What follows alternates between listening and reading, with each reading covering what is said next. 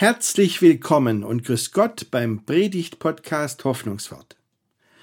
Heute frage ich ein letztes Mal in, im Rahmen der nachweihnachtlichen Predigten, was dem aus dem Christkind geworden ist und was von Weihnachten bleibt, jetzt wo die nachweihnachtliche Zeit zu Ende geht. Und heute geht es um das Thema Licht. Wie viel Licht haben wir in unserem Leben? Was machen wir, wenn mal kaum oder gar kein Licht da ist? Und wie viel Licht hat Gott für uns? Und was hat dabei ein Lied von Coldplay für eine Rolle? Ich wünsche Ihnen viel Freude beim Zuhören.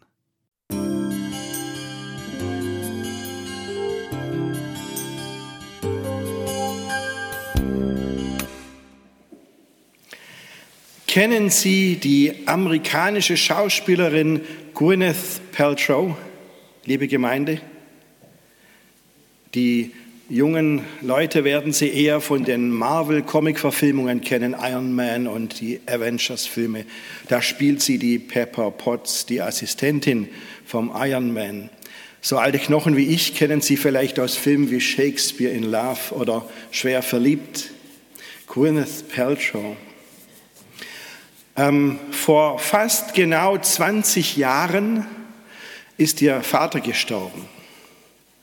Und äh, Gwyneth Paltrow hat später in einem Interview erzählt von dieser Zeit und hat gesagt, da hat es mich innerlich richtig zerlegt. Und sie hat, ähm, hatte dann einen Bekannten, Chris Martin heißt der, und er wollte sie begleiten. Der wollte sie trösten und er hat ihr gesagt, ich, ich setze dich wieder zusammen, ich füge dich wieder zusammen. Um, I will fix you. Und ähm, aus dieser Bemühung, aus diesem Umgang mit der Trauer von Gwyneth Paltrow und dem Versuch, sie zu trösten, ist ein Lied geworden, das genauso heißt Fix You. Das erzählt von diesem schweren Verlust, den sie erlitten hat. Aber dann heißt es, verzage nicht. Mein Licht wird dich in der, in der Dunkelheit wärmen und sicher heimgeleiten. Ich bin an deiner Seite und werde dich wieder aufrichten. I will fix you. Eines der bekanntesten Lieder dieser britischen Band Coldplay. Und äh, Chris Martin und Gwyneth Paltrow waren da ja auch ähm, einige Jahre lang verheiratet. Das Lied hören wir nachher am Ende des Gottesdienstes.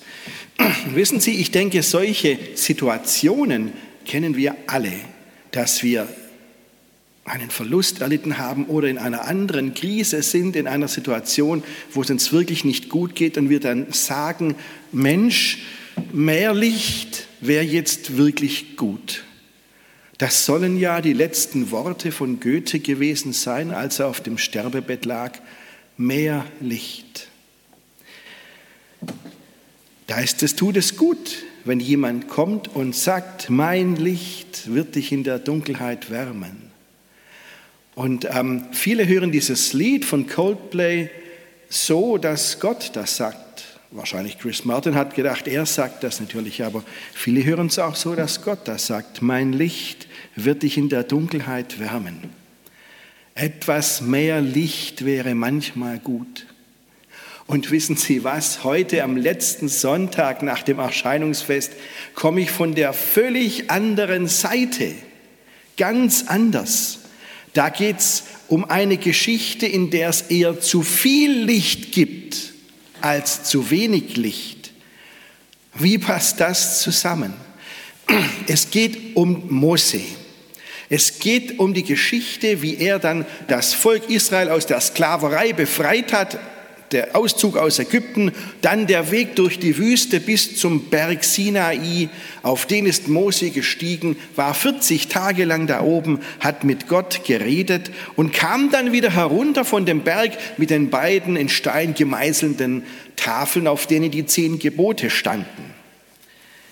Er kommt wieder herunter, aber, und das ist das Unglaubliche, er hat sich körperlich verändert durch diese Begegnung mit Gott. Hören Sie sich das mal an. Ich lese es vor aus dem zweiten Buch Mose, Kapitel 34. Als nun Mose vom Berge Sinai herabstieg, hatte er die zwei Tafeln des Gesetzes in seiner Hand und wusste nicht, dass die Haut seines Angesichts glänzte, weil er mit Gott geredet hatte. Als aber Aaron und alle Israeliten sahen, dass die Haut seines Angesichts glänzte, fürchteten sie sich, ihm zu nahen. Da rief sie Mose, und sie wandten sich wieder zu ihm, Aaron und alle Obersten der Gemeinde, und er redete mit ihnen. Danach nahten sich ihm auch alle Israeliten. Und er gebot ihnen alles, was der Herr mit ihm geredet hatte auf dem Berge Sinai. Und als er dies alles mit ihnen geredet hatte, legte er eine Decke auf sein Angesicht. Und wenn er hineinging vor den Herrn, gemeint ist das Zelt, mit ihm zu reden, tat er die Decke ab, bis er wieder herausging. Und wenn er herauskam und zu den Israeliten redete, was ihm geboten war, sahen die Israeliten, wie die Haut seines Angesichts glänzte dann tat er die Decke auf sein Angesicht, bis er wieder hineinging, mit Gott zu reden. So ist das beschrieben im zweiten Mosebuch. Das Gesicht des Mose leuchtete unbeschreiblich hell. Das war die körperliche Veränderung. Warum? Weil er mit Gott geredet hatte. Gott fast gesehen hatte. Das wird vorher beschrieben. Und wenn man jetzt diesen Zusammenhang sieht, worum es hier eigentlich geht, dann merkt man, auch wenn diese Worte in der Geschichte nicht vorkommen, es geht um Gottes Herrlichkeit. Es geht um Gottes Herrlichkeit. Das können wir uns so vorstellen wie einen Lichtglanz, der Gott umgibt. Und gleichzeitig drückt das seine Würde aus und seine Macht. Hier ist es sogar beschrieben wie eine Aura, die Gott umgibt. Vielleicht kann man sich so vorstellen. Kleiner Ausflug ins Neue Testament zur Geschichte der Himmelfahrt. Da wird beschrieben, wie Jesus von einer Wolke umhüllt wurde. Das ist ein, ein ganz schräges Bild für das, was tatsächlich passiert ist.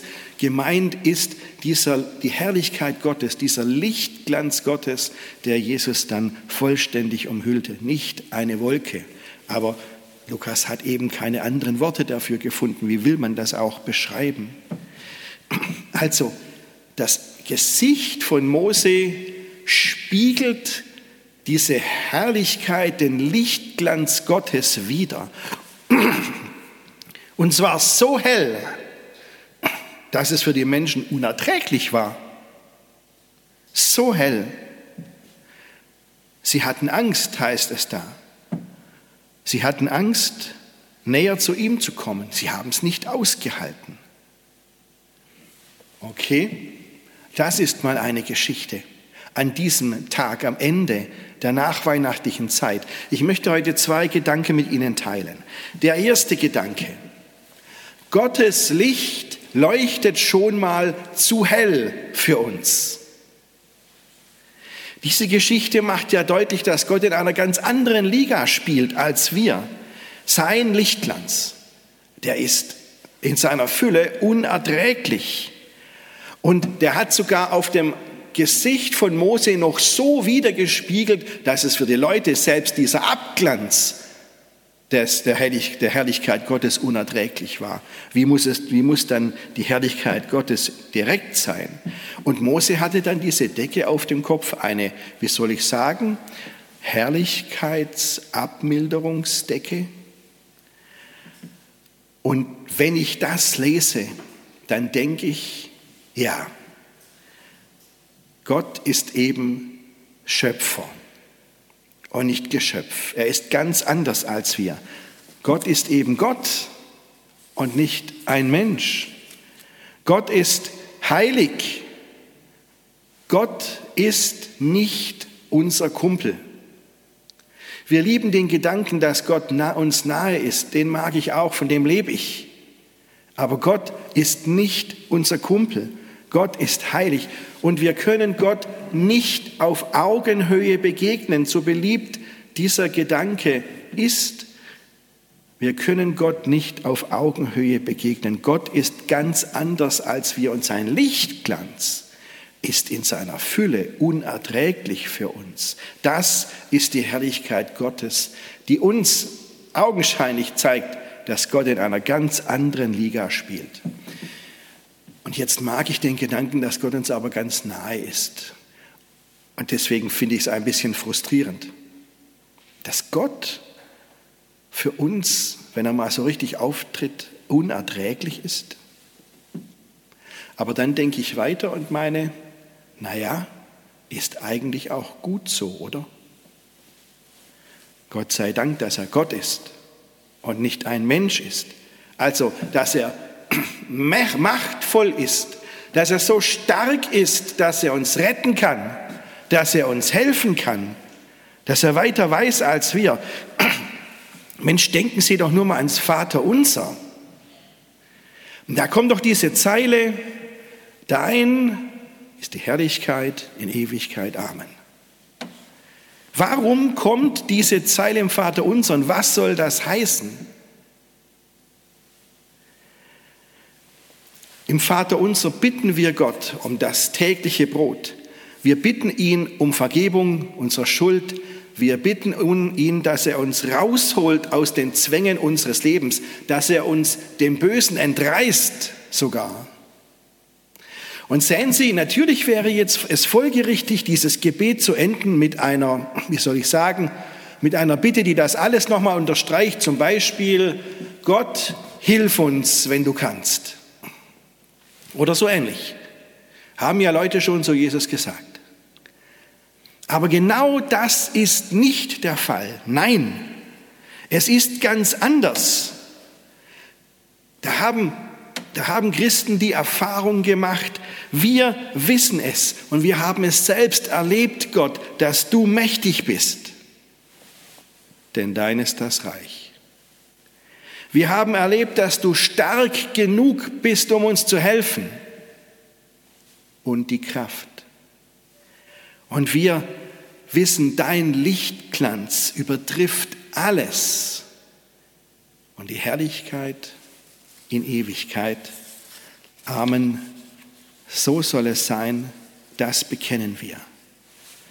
Ja, Gottes Licht ist manchmal unerträglich hell, zu hell für uns. Aber das macht uns dann auf jeden Fall klar, welch starken Gott wir haben.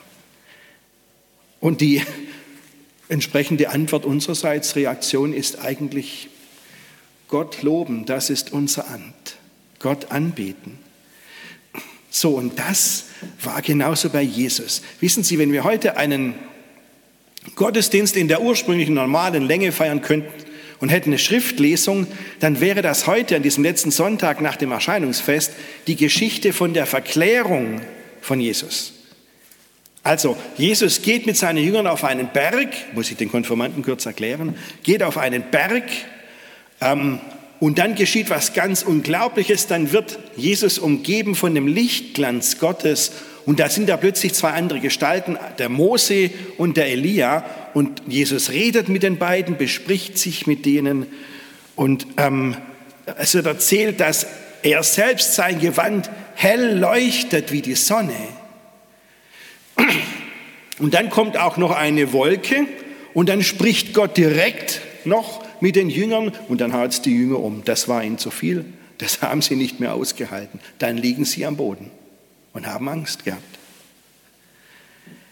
Diese Geschichte soll doch zeigen, in welcher Liga Jesus spielt, dass Jesus umgeben vom Lichtglanz Gottes ist, dass Jesus so nah zu Gott gehört. Wir haben es vorher gesungen. Morgenglanz der Ewigkeit, Licht vom unerschaffenen Lichte.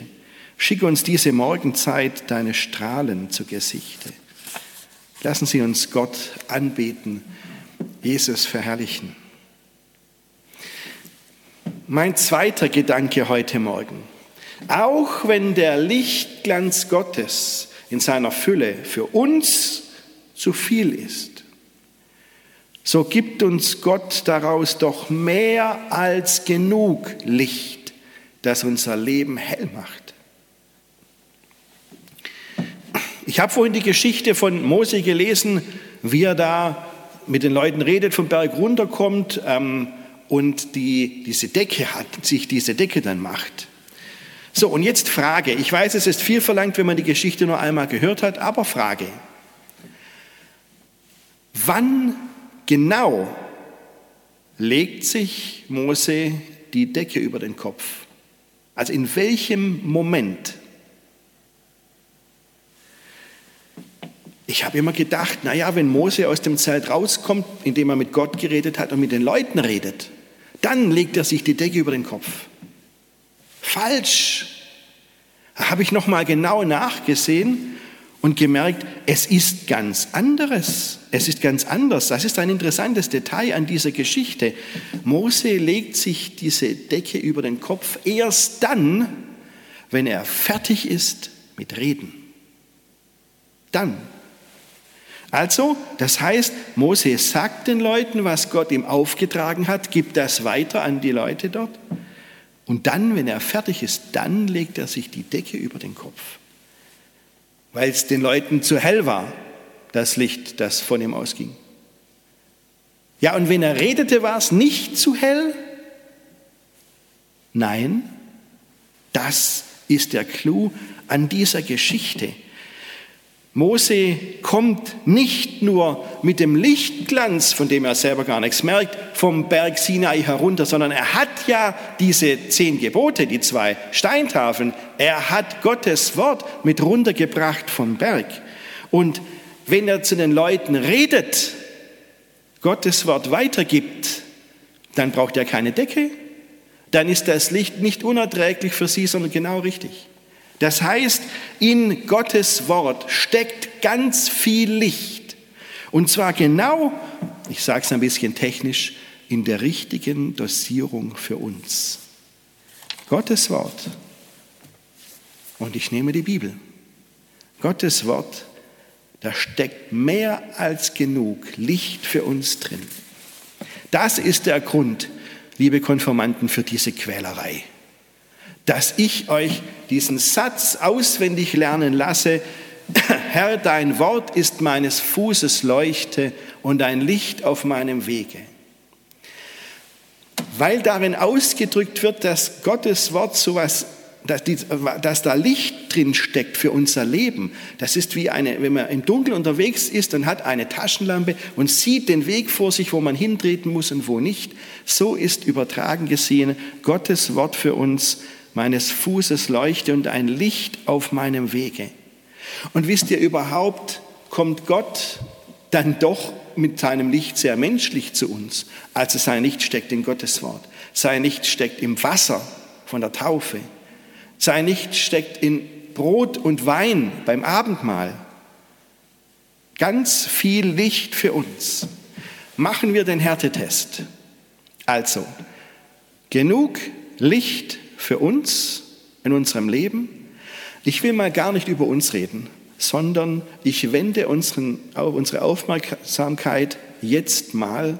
Ähm, es ist etwas, was in unserer Pandemie viel zu wenig geschieht, wenn wir nur noch auf uns gucken. Ich wende unsere Aufmerksamkeit jetzt mal auf den Südsudan, auf die Menschen dort. Das ist auch das Land, in dem unser Weltmissionsprojekt ist, dieses Kinderheim Mohaba.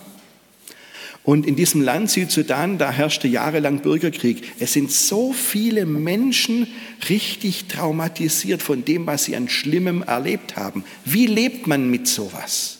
Wie kann man da weitermachen? Und Frage, kann Gottes Wort wirklich so viel Licht geben, dass ein Mensch mit solchen traumatischen Kriegserlebnissen eine Chance hat? Antwort, ja. Die Bibelgesellschaft im Südsudan, die macht spezielle Kurse für die Menschen dort. Sie zeigt ihnen im Umgang mit Gottes Wort, mit der Bibel, wie sie mit ihren Traumata umgehen können. Und einer dieser Teilnehmer der Kurse, der heißt Wilson Lokombe Yuma, erzählt Folgendes. Gott hat mir geholfen, meine Trauer und meinen Schmerz zu überwinden. Ich habe einen Kurs gemacht von der Bibelgesellschaft zur Bewältigung von traumatischen Erlebnissen. Seitdem begleitet mich Psalm 34, Vers 19. Der Herr ist nahe denen, die zerbrochenen Herzen sind und hilft denen, die ein zerschlagenes Gemüt haben. Weil ich Gottes Nähe spüre, konnte ich schlimme Erfahrungen, die über Jahre mein Herz mit Wut und Rachegefühlen belastet haben, an ihn abgeben. Jetzt blicke ich befreit nach vorne. So viel Licht steckt in Gottes Wort, dass traumatisierte Menschen wieder nach vorne blicken können. Und wenn das für die reicht, im Südsudan, reicht es für uns gleich zehnmal. Das hat wohl auch diese amerikanische Schauspielerin gespürt, Gwyneth Paltrow. Ihr Vater ist Jude, ihre Mutter ist eine Christin und sie hat sich dem Judentum zugewendet hat, ähm, einer ihrer Söhne heißt sogar Moses. Sie hat das Licht, das im Wort Gottes steht, entdeckt für sich. Und mit diesem Blick auf Gottes Licht da geht die nachweihnachtliche Zeit zu Ende an diesem Sonntag heute. Also was bleibt von Weihnachten? Was ist aus dem Kind in der Krippe geworden? Ich habe an in den letzten Wochen vier Antworten darauf gegeben. Aus dem Kind in der Krippe wurde erstens der Friedensbringer. Aus dem Kind in der Krippe wurde zweitens der Gekreuzigte, der gerade deshalb unser Heiland ist. Das ist die Weisheit Gottes. Aus dem Kind in der Krippe wurde drittens unser Glaubensstärker, der unserem Glauben Eisbrecherqualitäten verleiht. Und aus dem Kind in der Krippe wurde 14, viertens das Licht der Welt. Jesus hat gesagt, ich bin das Licht der Welt. Wer mir nachfolgt, tappt nicht mehr im Dunkeln, sondern hat das Licht und mit ihm das Leben. Amen.